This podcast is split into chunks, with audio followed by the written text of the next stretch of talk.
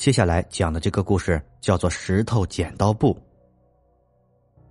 傍晚七点，我坐在公园已经有两个多小时了，眼看天就要黑了，佳明怎么还没有来？路边一直有小孩在玩游戏，但是我却一直注意那个瘦瘦的低着头的小男孩，他穿着蓝条纹的 T 恤，一直和小朋友玩一个很老的游戏——剪刀石头布。我微微一笑，不禁想起我和佳明经常用这个方法来决定去哪吃饭。但是这个小孩很奇怪，和别的孩子玩这个游戏的时候一直出石头，玩的久了，大家都知道。只要出布就可以赢他。很快，小朋友觉得没有意思，就纷纷走开了。我看他低头默默站在那儿，很可怜的样子，就走近他。小朋友，哥哥告诉你，玩这个游戏不可以只出石头，要会变才能赢，才会有意思，知道吗？可是哥哥，我手上拿着东西呢。他低声说道。我低头看他的右手，紧紧的握着。的确像是拿着什么东西，这个东西对你很重要吗？已经不重要了。既然不重要，那就扔掉它吧。哥哥来跟你玩剪刀石头布。好吧。他悠悠的开口，一个圆溜溜的东西从他手上掉下来，滚到我脚边。我低头借着路边的灯光一看，这，这个血淋淋的东西是，哥哥。小男孩抬起头，冲我阴森森的笑道：“我们来玩剪刀石头布吧。”我赫然看见他那张苍白的脸上有一个血淋淋的窟窿，没有眼珠的窟窿里冒着绿色的液体。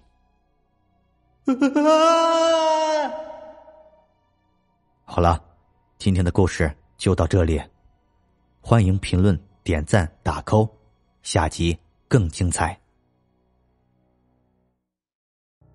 今天我们讲一个手表的故事。有一条河，看上去不宽却深，有个船夫在河上摆渡。这是一条贼船，船夫是个坏心肠的家伙。有一天，有个城里人坐他的船过河，摘下金光闪闪的手表上发条。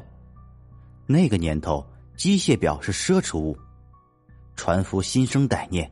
上前一把抢下来，城里人奋力反抗，船夫拿起木匠把城里人给打死了，然后系上一块大石头投进了河里。这个船夫带上了机械表，在城里人的尸体之上继续摆渡。几天后，他不小心把手表掉进了河里，赶紧进去打捞，没有找到手表，只看到了那具尸体。十二年后，这个船夫不再摆渡了。这一天，他在河里打鱼，一直到天黑日落也没有打上来一条鱼，不由得有些气急败坏。最后一网，他捞上来一个金属物，竟然是他掉进河里的那块手表。令他惊讶的是，这块手表竟然还在走动。十二年了，他怎么可能还在走动呢？船夫正在疑惑，突然有一颗脑袋轰隆的一声冒出水面，正是那个城里人。他脸色苍白，却笑着说：“我每天都在水下给他上发条啊！” 好了，这就是手表的故事。欢迎评论、点赞、打 call，下集更精彩。